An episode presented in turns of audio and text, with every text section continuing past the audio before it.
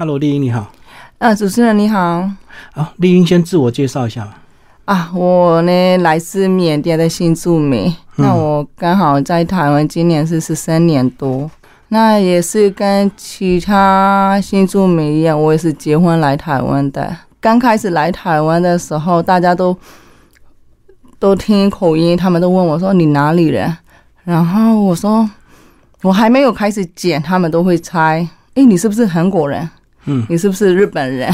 缅甸人的口音像韩国吗？还是只有你比较特别？不是，他们都说看我的脸蛋，他们是猜我是不是韩国人跟日本人这样子。然后我说我不是，我是缅甸，有从缅甸来的缅甸人。嗯，那他们就说：“哎，缅甸在哪里？”那是早期十三年前，我我们家附近的哎呦那个邻居啊，他们。跟我打招呼，他说缅甸在哪里？我说缅甸就是在泰国，你们知道泰国吗？他们说，哎呀，泰国我们知道啊，我们有去玩过泰国。那缅甸是泰国的隔壁啊，隔壁国家。那他们就还是还没有概念，泰国旁边有缅甸这个国家吗？然后他突然就想到了一个人，他说，诶。你是不是那个翁山书记国家的人？我说啊，对，我是翁山书记国家的人。对，所以缅甸现在还有政治问题，对不对？对啊，就是呃，现在变成又很严重这样子。好，但是你很特别，是其实你你本来就有一个很好的工作，对不对？对，在缅甸基本上的话，呃，我的身份在缅甸也就是算是华人。嗯，就是我爸爸妈妈他们也是华人嘛。其实我祖先他们从中国大陆来的，那我外公他是从新加坡来的。嗯，他们是移民到缅甸去。他们为什么要移民？就是因为早期缅甸就是他们说很发很发达的一个国家。嗯嗯。因为缅甸以前就是英国殖民地，那以前缅甸就是真的就是做起来很好。被英国统治一百多年，所以缅甸以前的一另外一种称呼就是，呃，亚洲的伦敦。嗯哼，对，英国那边买得到的东西、美食在缅甸都可以，缅甸眼光都可以买得到。嗯，对。但是呢，后来就是因为嗯，国家的那个。军政府的制度不好，缅甸就变成是落后国家嘛。所以我祖先那时候，他们觉得，哎，中国大陆那边他们过得很辛苦，他们说要不要移民到缅甸去会比较好，嗯，呃，过的生活会比较好一点。然后祖先这因为这种呃想法移民到缅甸去，我是第三代。那基本上华人在缅甸，他们都很鼓励我们好好读书，因为。很多华人在缅甸的身份也是比较难处，就是他们不敢承认是华人，因为被歧视。嗯，哦，排华对不对？对，排华，排华有一阵子也是排华很严重嘛。嗯，那如果他们旁边知道我们是华人，可能会对我们就是不友善或是什么。那有些人都是把自己的身份背景都是隐瞒掉，后来就完全融入成为缅甸人这样子。嗯，看得出来吗？就是比较黄皮肤，他们比较黑，对不对？看得出来。那基本上，我虽然在那边出生了，我也在那边长大，我在那边读书，但是我的朋友他们都说华，我是华人姑娘，就是他们就直接用称称呼上面就是有华人小姐这样子的称呼。那他们不认为我是缅甸本地人，所以我们的父母他们概念说，哎，我们在别的国家。那我们就要更努力，我们要会。他们就在那边，他们没有办法好好读书。我阿公阿妈他们连缅文字都不会写，是签名的自己的名字，他们只会签自己的名字，其他字不会读。那爸爸妈妈也是，他们的那个教育程度没有那么好，他们希望我们在那边可以好好毕业，可以好好啊学习这样子，所以他们很鼓励我们读书这一块，教育这一块，所以。就环境不友善，就要更努力啊。那你说是从肤色看出来，是从五官？五官上面也看得出来。那缅甸本地人，他们就是眼睛比较大一点，那种呃亚洲的那种，就是说原住民类似那种的脸蛋。缅甸本地人的比较明显，就轮廓。对，五官很明显，鼻子啊、眼睛啊、嘴型啊，都是五官很明显。那我们呃华人的身份的话，眼睛眯眯啊，然后就皮肤会比他们白。那我们的身份就看起来就是有差别，对。可是这么多年来都没有改善吗？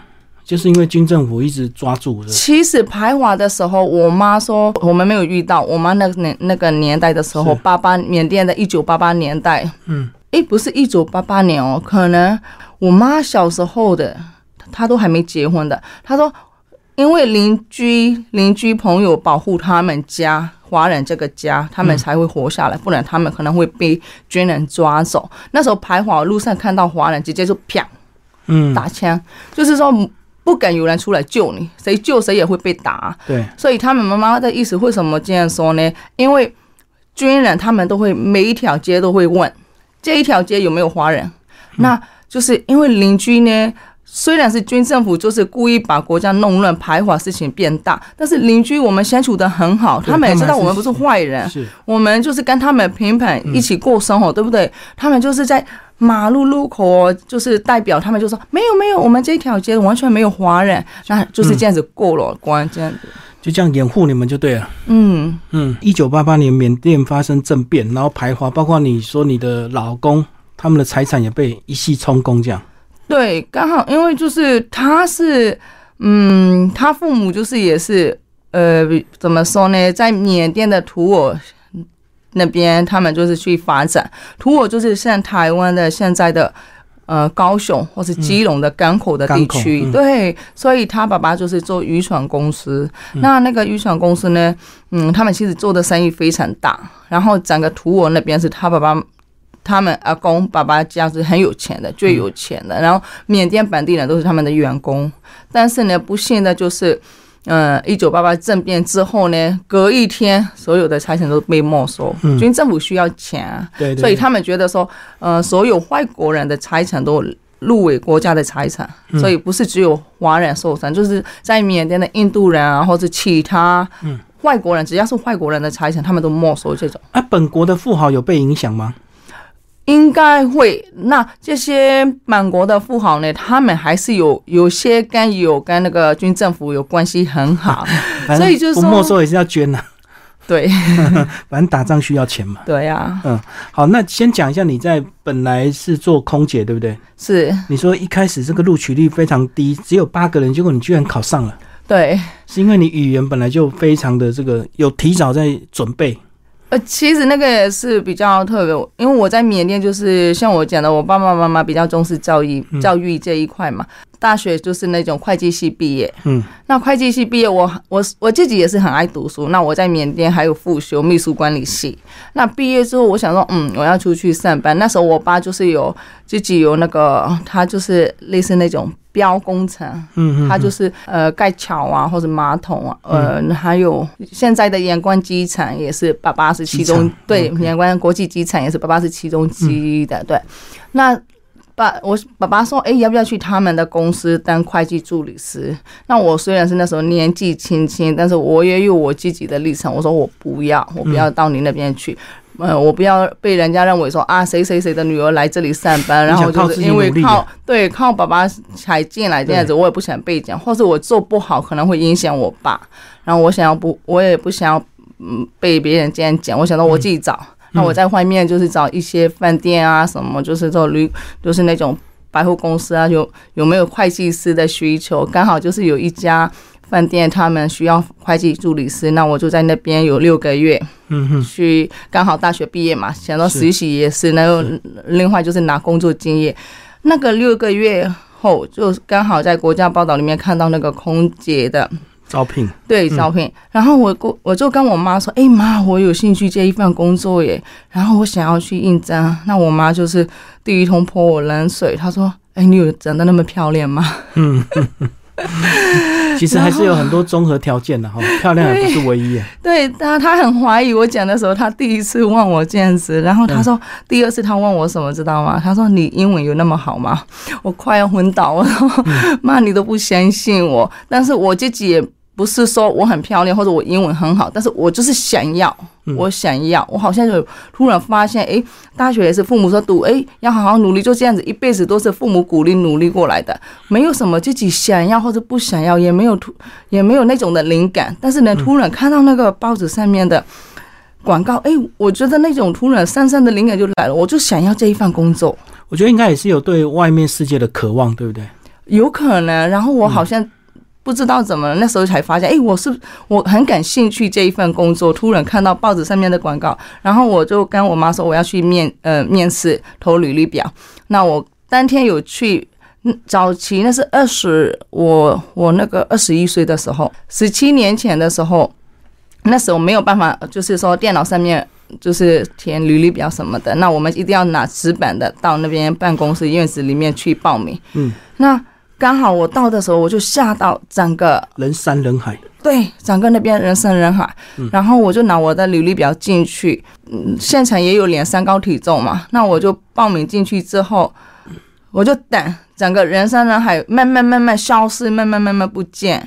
那最后也没有叫我的名字，他们觉得诶太矮或者太胖，就是过重，就是有没有办法过关嘛。我自己想说，诶我没有那么胖，我身高也够，我就一直等到，嗯早上八点去，下午一点多，我妈说放弃，我们就回去。我说不要，我想说他一定会叫我的名字，我再继续等。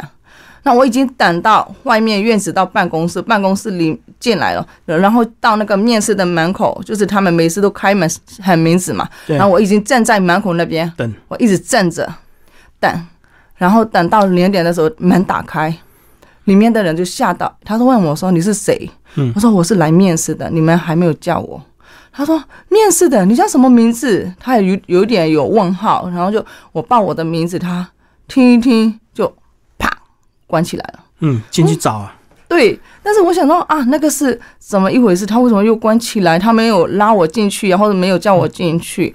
但是呢，我很高兴是他已经知道我在外面，然后我继续等，等到十分钟多，他就门开了，然后他就手上有我的履历表，他说你的履历表呢被丢在那个旁边的回收桶。哦，是一开始他们可能有些人先把一些外在条件看一看，对，直接淘汰掉，对，就没叫了。对，然后我说啊，为什么？他说你身高不符合。我听到就是我认了一下，他也就看我从头到脚，他说他也心里想说不可能，他就马上拉我这个从办公室门口拉进来，赶快进来连一下，然后就我。叫叫我靠近那个墙壁嘛，那我就去靠近之后，我心里想说，我为什么我家里我自己明明有知道我身高多少，那他们要求我是符合刚刚好的，那他们的这里的脸的那个尺度就是说会不会有差异一点点？那我想说，我稍微的，因为缅我穿缅甸国服嘛，然后国服是穿长裙的，然后他就转身去拿尺，那时候我那靠墙壁，我的身高就慢慢。一点点上来了，深呼吸啊，上呼吸，对，然后就就靠近墙壁，就三高脚垫一点点，然后他转个身连我一下，然后他就哎符合啊，他说你叫你去面试，因为就是这样子，我很幸运一步一步过关，然后最后就被入围，就其中八个人之一。是不是你写的数字是刚好，所以他觉得你可能对。有点灌水，他就不给你字。对吧？因为他是直接看你数字，因为也是有关系，是人山人海太多了，他们可能就是也是刚好的就不要了。对，可能也是。嗯哼哼，好，反正你就刚好符合身高，就最后有这个机会，然后就成功了。对，嗯哼，所以你本来的发展是到外国航空，对不对？有，我们就基本上在缅甸的话，我们三到四年就是有那种经验的话，我们都可以嗯到。国际的航空公司去上班，对，就签约期合满就可以自己跳槽。对对对，因为我们刚开始都是三年，三年，对，满三年之后呢，一年一年一待遇应该差很多，对不对？就差差国内跟国际就是差很多，嗯。然后年轻嘛，就是想要飞到国际去啊，这样子。所以你那时候遇到你先生，然后谈恋爱，决定要来台湾，你应该非常挣扎。家里是不是也也会劝你要多想一点？因为你自己本来发展就很好，对不对？嗯。我爸是非常不舍啦，他就是因为我也是家里是老大嘛，然后就是说我要结婚，然后又那么远的地方，他突然就要跟我分开，我要离职工作，离开父母，也要来到就是一个我完全没有来过的一个国家，我爸是非常不舍，但是我那时候也不知道被爱情 冲昏头，就为了爱放弃一切，就对，对，然后就真的就。但是你讲的那个是真的。那我昏过头之后，我来到台湾，后来我就发现，哎，我醒过来了，就刚好面对现实啊，对不对？对，要面对现实，刚好就是前面的新鲜期嘛，就是觉得很甜蜜，哎，很好啊，我又人生又不一样了，哎，我有找到我爱的人，哎，他也爱我，但是呢，嗯，那个又不是说爱就人生就完那么完美，对不对？那台来到台湾才是面临到另外一个人生。所以刚来的时候，因为没有身份证，所以那时候什么都不能做，对不对？就只能绑在家里。那时候刚来的时候，我其实我也想在这里想要找，就是有相关我以前工作的有相关工作想要找，但是真的就是的确因为还没有拿到台湾身份证，我没有办法找一些工作机会。那居留证基本上是可以上班了，但是就是比较就像工厂啊，或是那种餐厅打工的，对对对对，都可以，基本上是可以。像我跟以前一样的工作的话，可能没有办法。对，嗯，比较高阶，他可能还是要希望你有身份证。对，嗯，所以就从头开始。对，都是从头来的。你本来就会中文，可是你们的中文拼音是大陆的拼音，就对。是的，我们在缅甸学的都是那种呃罗马拼音，然后我们的课本都是从中国大陆来的，是。然后我们写的都是简体字的。嗯。那我来台湾的时候，我的另外一个困难是。有些招牌上面的字，我竟然认不出来那个字是什么。哦，我们是繁体。对，繁体跟简体的差异也是，有些字是蛮大的。我们那边简体写到很简单到，这个的繁体字是这个，我完全没办法认出来，你知道吗？说口罩戴的人跟口罩拿下来，哎，是你吗？类似那种的感觉。哇，很多字都是这个是什么字？然后，呃，繁体，呃，那个罗马拼音跟注音符号，有些手机啊，那个电脑输入方面很困难。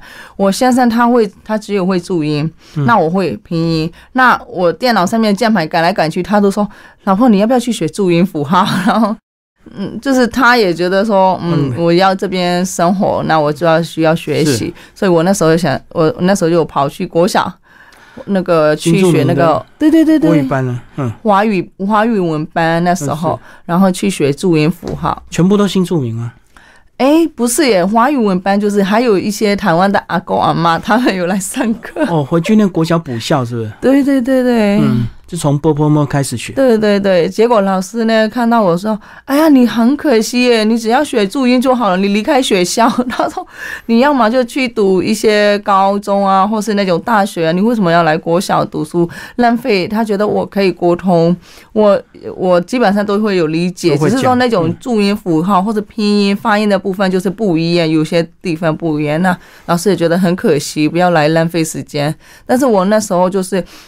刚好结婚来到台湾嘛，我第一我没办法找到我想要的工作，嗯哼。第二就是，嗯，我有一点就是想念家乡啊，我有一点有身心嘛，就是有老公上班，我一个人在家里，嗯，就那种很孤单的感觉。我觉得我去学校，好好像就是有有就是有人陪伴我，或是嗯，有找到一个自属于自己的社会感觉。所以边学也是边打发时间了，对，疏解自己的郁闷的心情，因为没有朋友嘛。对对对，都有包含在这里。只是说我去打发那边坐下来看他们上课的情形啊，或者听跟他们聊天，哎，我觉得还是我可以呃过得来这样子。嗯，所以一切的转机就是当你正式拿到身份证，那中文也学到一个程度之后，就开始好了嘛，对不对？呃，基本上是可以这么说。呃，那我也其实是刚来，我我我因为刚刚说的那种。我们完我完全无能为力，我那边的身份背景我不能带过来，对。我那边的学历我不能搬过来，我那边工作也我不能搬过来，那我来这边完全归零，我的人生从头开始完全零，所以我在台湾，我我都常常说我在缅甸是 hero，我来台湾就是 zero，zero，那我想说我从 zero 我可以变成 hero 啊，嗯，从头开始，对，所以我就是慢慢慢慢在开始，那呃。我也要感谢台湾的政府机关，很多单位他们就是有开很多那种新住民的培训班。那为什么我参加？我看开始发现这些课程，就是因为我儿子，我我就是因为，呃，我儿子开始读幼儿园的时候，嗯，前面都是顾小孩嘛，进入家庭状况，那我也跟社会就是断绝关系。那儿子读幼儿园，我送他的时候，他每天都哭，嗯，那。他说：“妈妈，你在学校留下来陪我。”我说：“不行啊，学校老师赶我走啊。”妈妈，你不要在门口哦，小朋友看到你会哭。妈妈，请你回去。嗯，那儿子就是因为我带大嘛，然后他弟弟老大嘛，然后就开始上课，把他送到学校，他他很伤心嘛。然后他哭，我在他在里面哭，我在外面哭，分离焦虑啊。对呀，刚开始的那种，对。然后我儿子有一天跟我讲说：“妈妈，其他妈妈哦，在学校陪小孩。”你为什么没有留下来？哎，我说，哎，其他妈妈是不是那种老师，或是学校的，嗯，呃学校的工作人员。他说不是，老师说他们是志工妈妈。哦，你就找到一条路了啊！那他这样讲，我就突然笑起来了。我知道我用什么方式可以陪小孩。对我隔天马上去跟老师讲说，老师我要在学校留下来陪小孩，我想要当志工。嗯，老师也很愿意耶。是。然后老师说，嗯，妈妈你要在哪一个群组里面当志工？因为他们有分嘛，很多组对。然后故事组啊，或者借书组啊，或者交通组啊。那我想说，啊，我可能我是国外来的，那我怕我的发音对小朋友都是会陌生。是。然后我也不好意思，那我只是看到我儿子在学校的环境，我就很。很高兴，那儿子看到我，他也会安心。我跟老师说：“老师，帮我分配到一个我不用讲话的工作就好。”那老师说：“妈妈，你干嘛那么客气？为什么要？”这样子呢？他说：“他说你讲话很好啊，那你可以我他说我还觉得说你可以讲故事给小朋友们听，你要不要加入故事组？”我都吓到了。老师，我说我不要讲话，你既然把我列入到故事组，老师说可以啦，你讲故事。那我说老师，我讲故事，我怕小朋友们听不懂，或是他们不会不愿意听。他就笑，妈妈，你想太多了。你自己讲故事，他们根本不会听你的。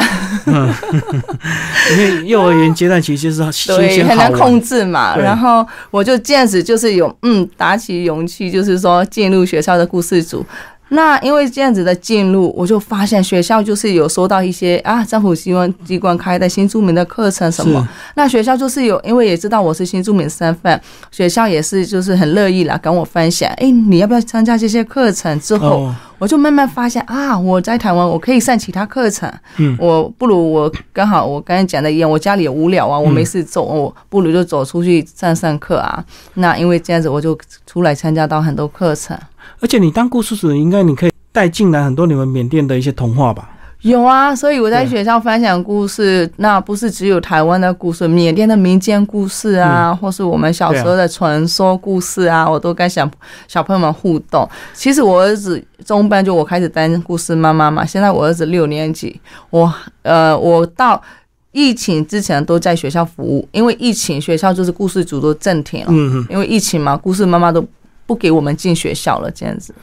所以小朋友会不会认真听？不是因为你的口音，是因为你的故事好不好听嘛？对不对？另外一个就是也是小朋友认识我是，我每次讲故事都我都介绍我自己说啊，我是谁谁谁的妈妈。我没有介绍我叫曾丽英，我是说我是呃谁谁谁的妈妈哦。那因为幼儿园只有。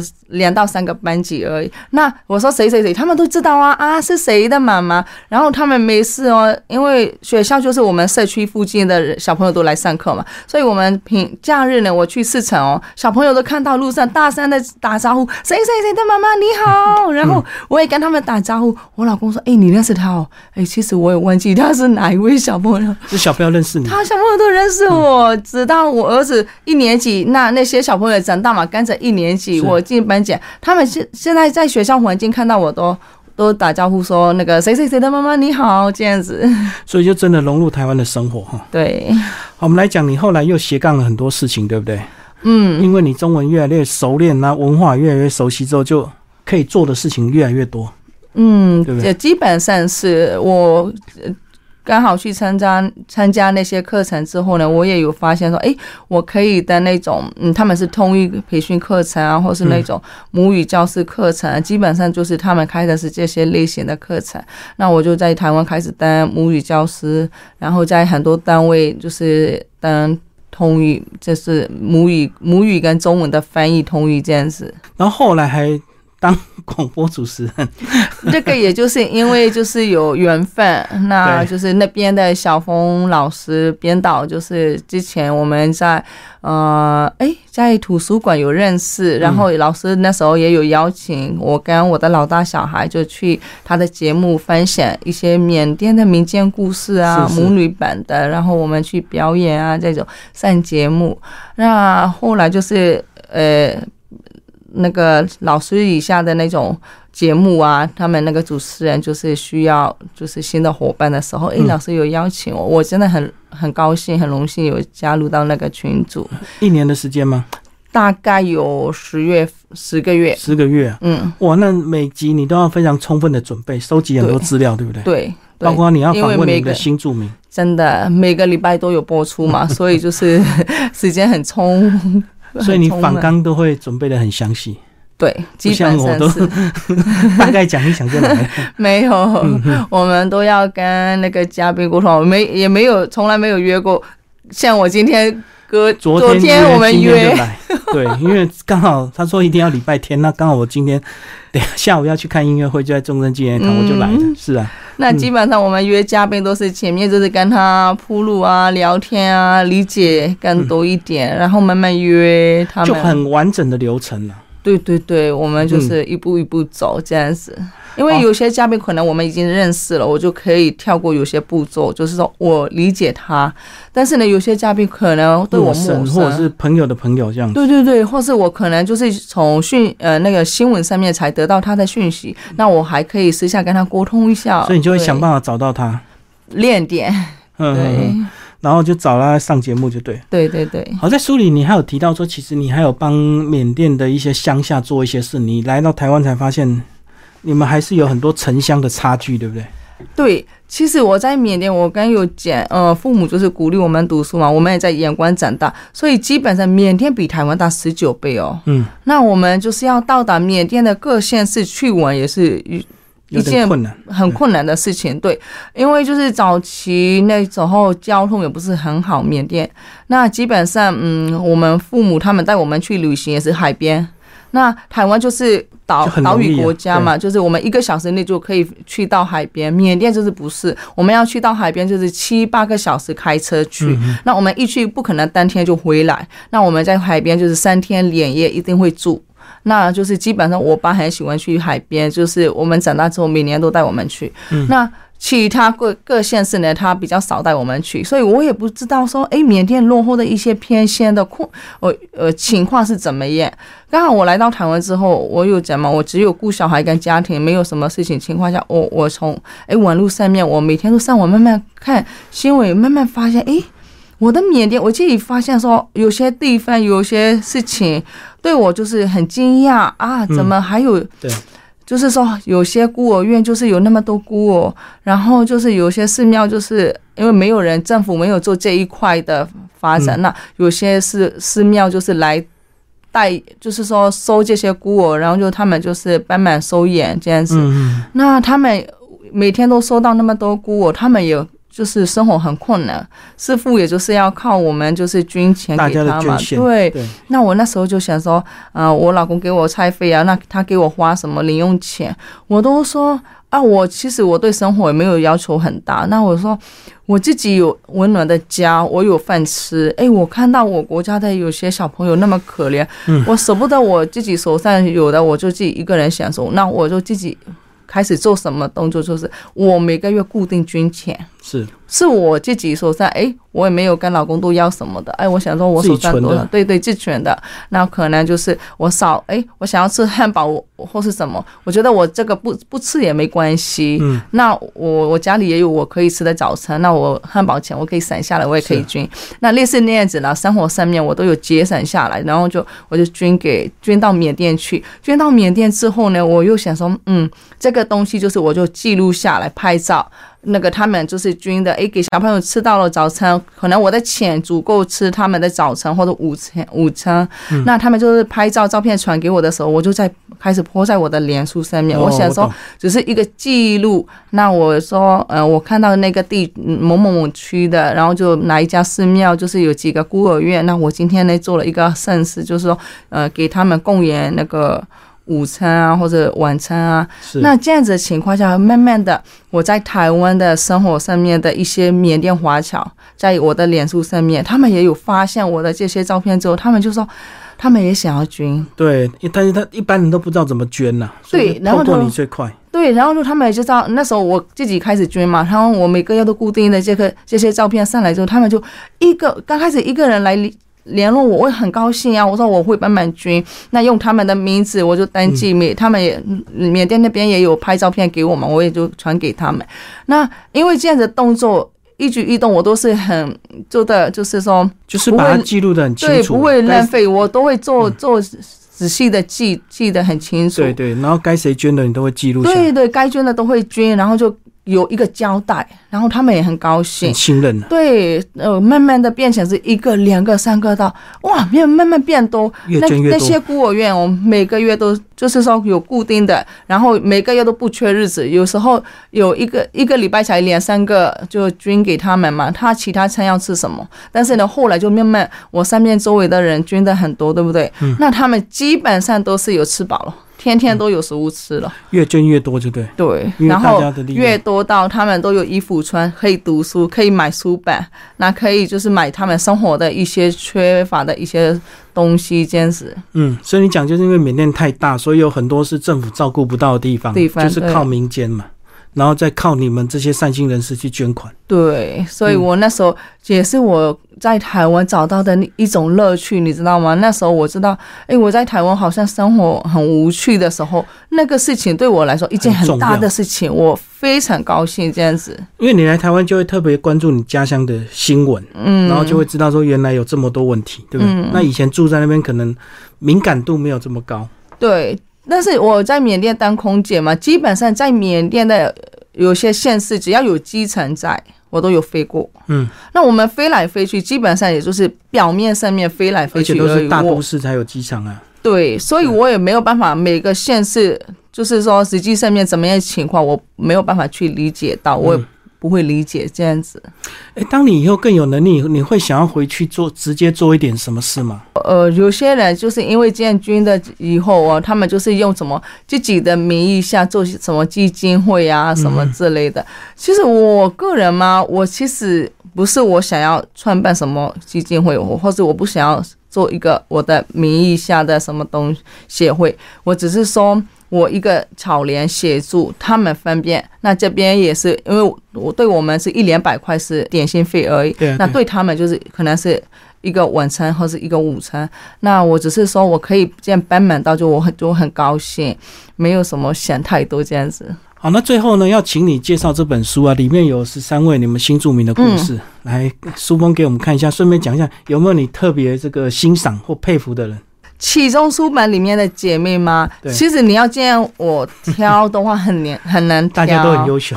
对，其实这些姐妹我都每一位都有认识。然后我们的好姐妹，其实大家的故事都是嗯不一样的身份背景。那其实大家走过来，也就是真的很辛苦。嗯，当当然呢，我们从别的国家来，那语言优势也好，语言不通也好，从头都要努力过来的。是。对，所以每个人经历的可能完全不一样。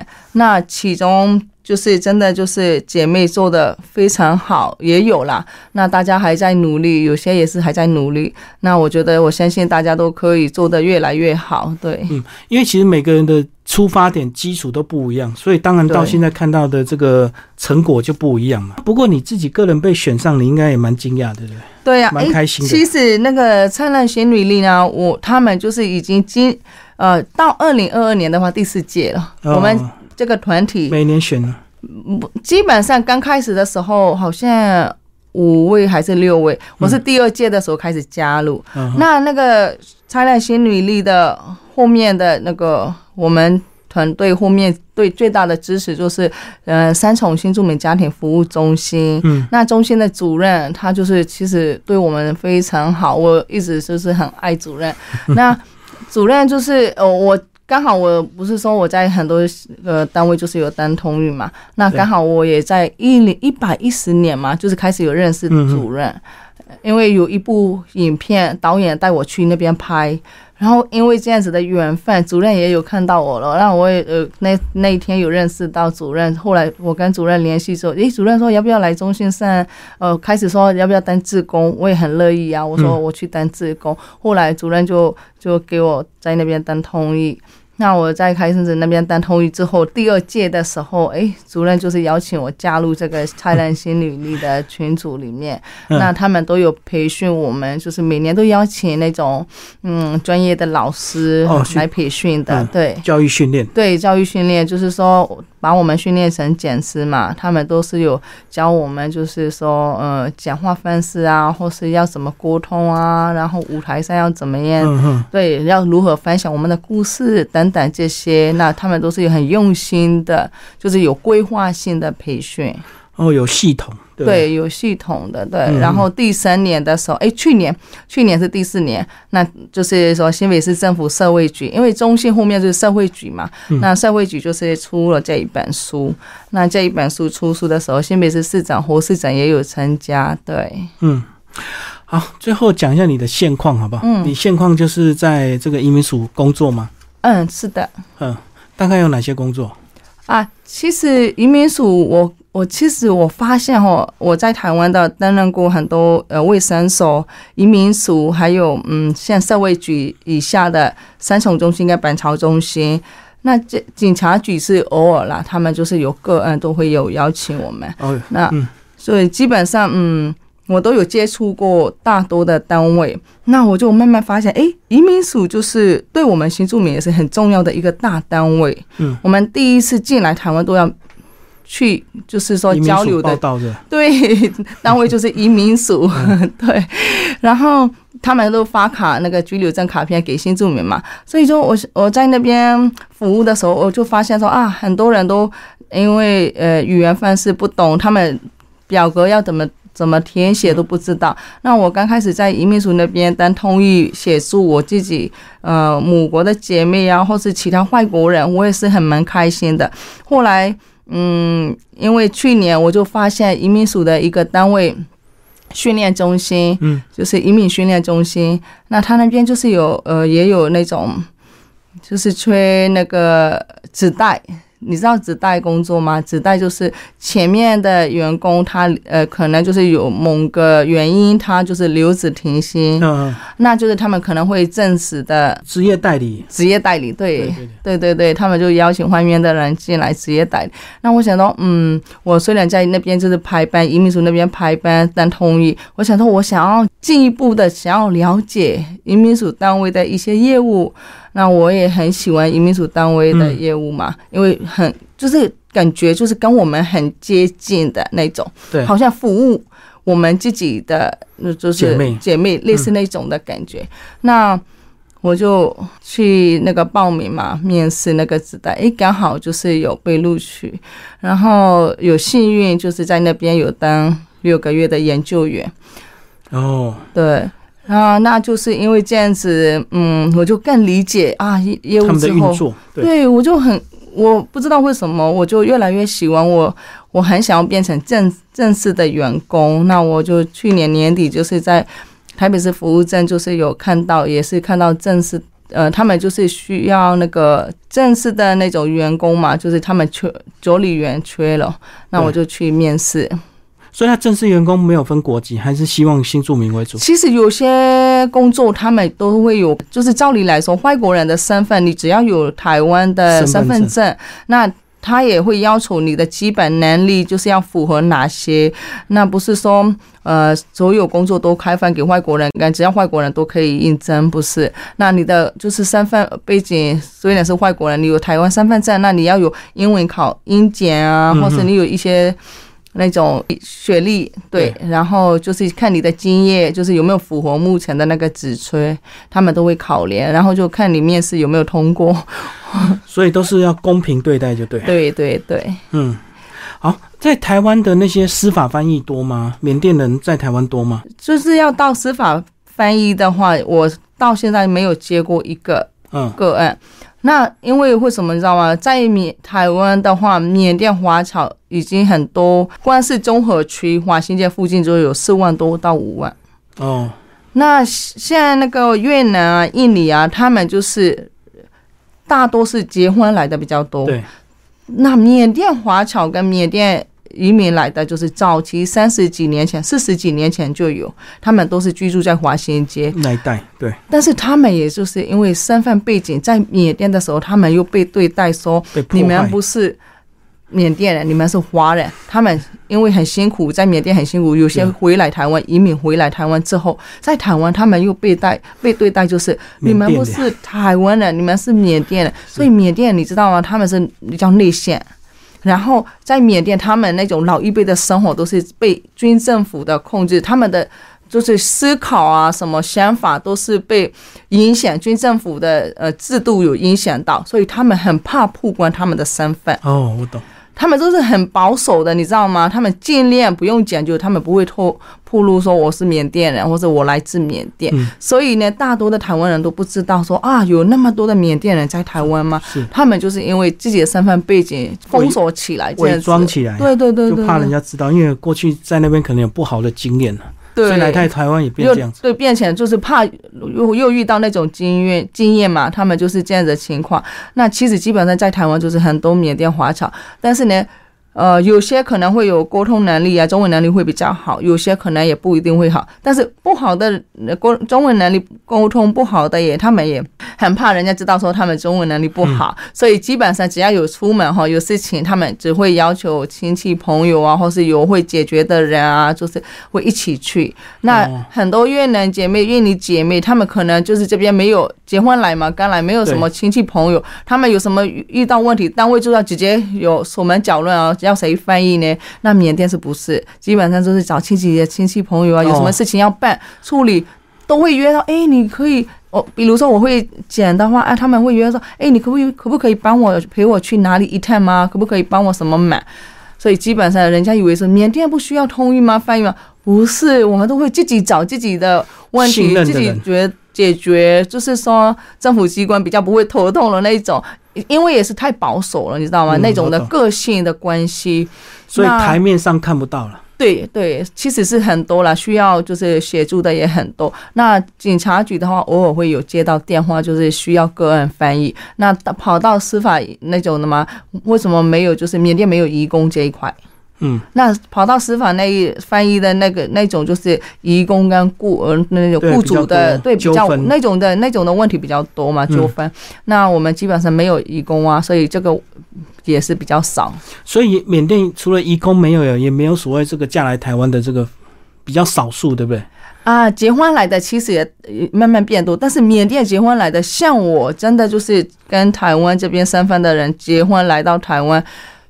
确实比较少，还比越南、印尼还要少。但是呢，缅甸有一另外一种的身份呢，就是云南人。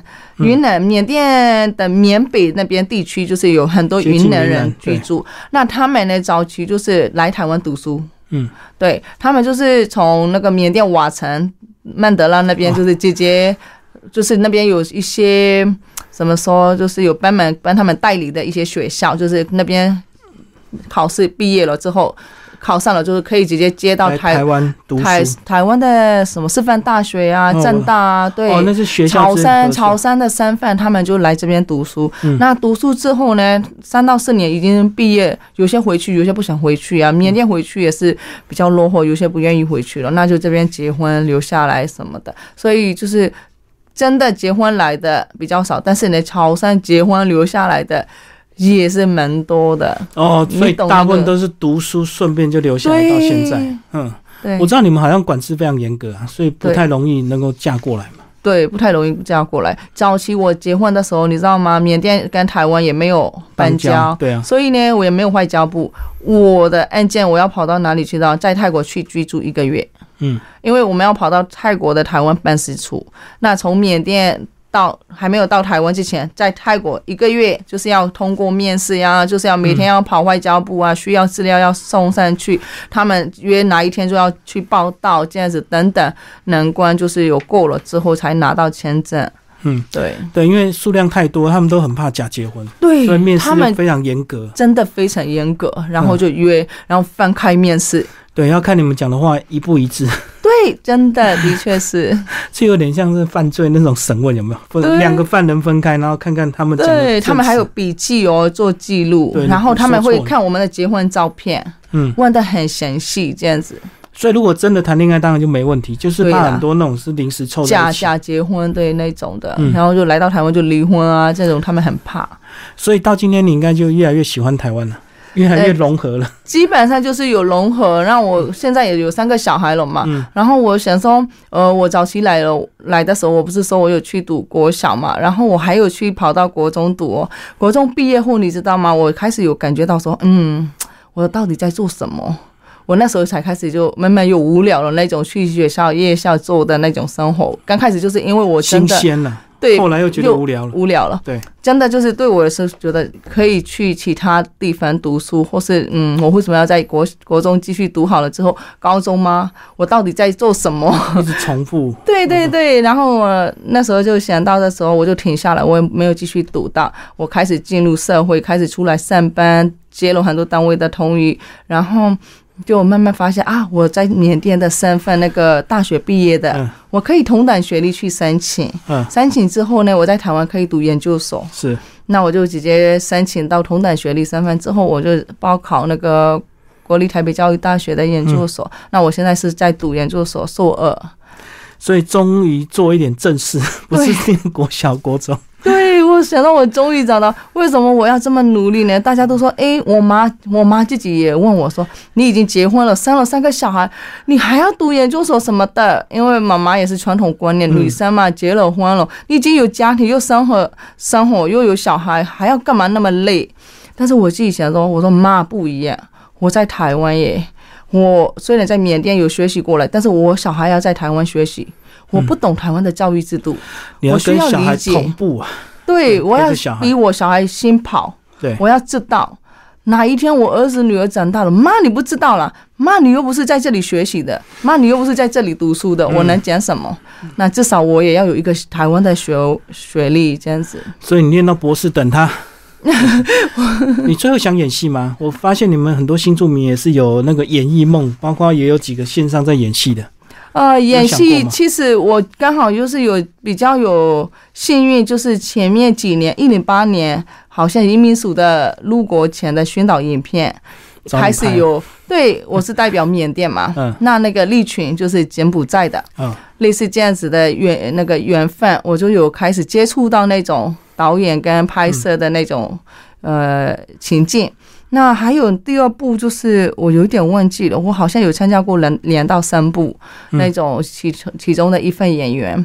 那这个这些也是一种经验。我想说，哎，蛮蛮幸运的，就是在缅甸呢，我可能不会认识那种拍摄是怎么样的一个情况啊，或是他们演戏就是在做什么，我可能会不会懂。